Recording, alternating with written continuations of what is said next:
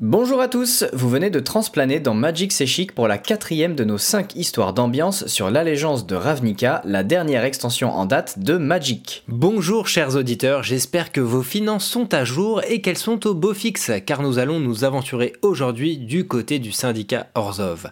C'est la guilde noire et blanche de Ravnica, organisée très hiérarchiquement en église, dont le clergé n'a qu'un but, amasser le plus d'or possible. Et cette cupidité n'a tellement pas de limite qu'elle s'étend au-delà de la mort elle-même.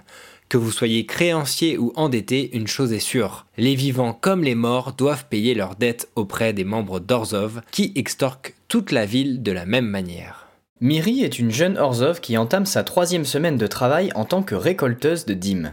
C'est loin d'être le meilleur moment pour débuter sa carrière. Des révoltes éclatent ça et là dans Ravnica depuis que le syndicat a haussé les impôts des citoyens jusqu'à 30%. 10% pour la défense et l'effort de guerre, 10% pour les services sociaux et infrastructures, et 10% pour l'église d'Orzova pour compenser le temps précieux de la nouvelle dirigeante Kaya et de ses oligarques. Après une nouvelle journée exténuante, Miri rentre chez elle et présente à son père les gains du jour.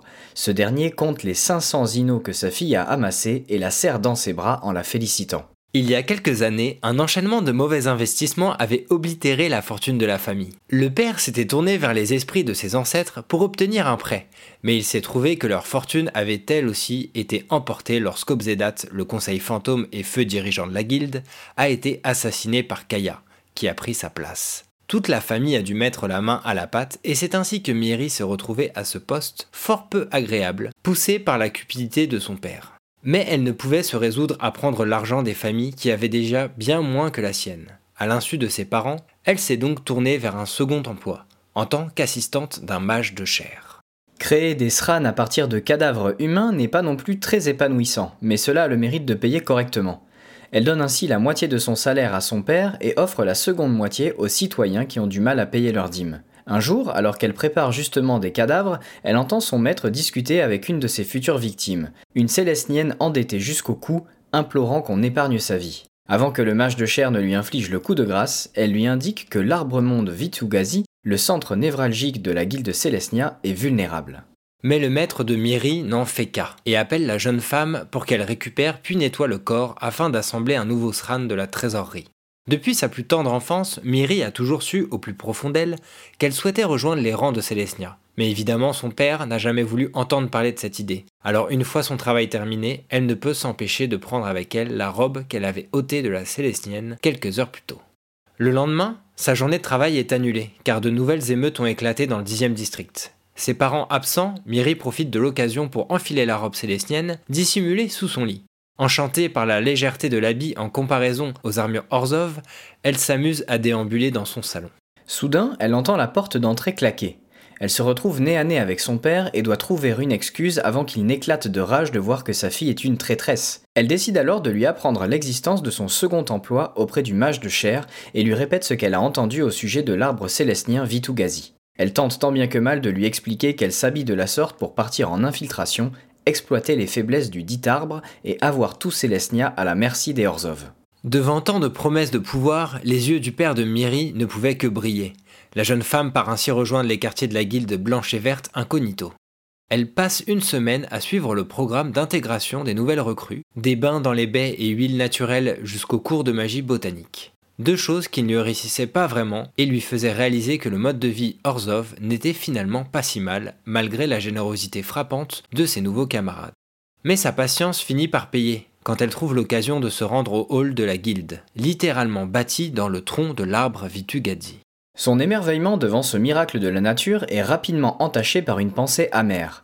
Demain, elle rentrerait chez elle les mains vides et devrait faire face à la déception de son père. Mais quelque chose se met soudainement à vibrer contre sa cuisse. Elle découvre une poche dans sa robe qui n'était pas là quelques instants plus tôt. Elle passe la main à l'intérieur et y découvre un artefact célestien qui émet des pulsations quand elle le touche. Au moment où elle oriente la relique vers Vitugazi, une troublante vérité lui est révélée. L'arbre monde avait été restauré après l'attaque d'un grand mage Izet, mais ses réparations ne s'avèrent que superficielles. Une attaque bien ciblée pourrait le faire s'effondrer pour de bon. L'artefact que détient Miri pourrait valoir des dizaines de millions de zinos pour le syndicat.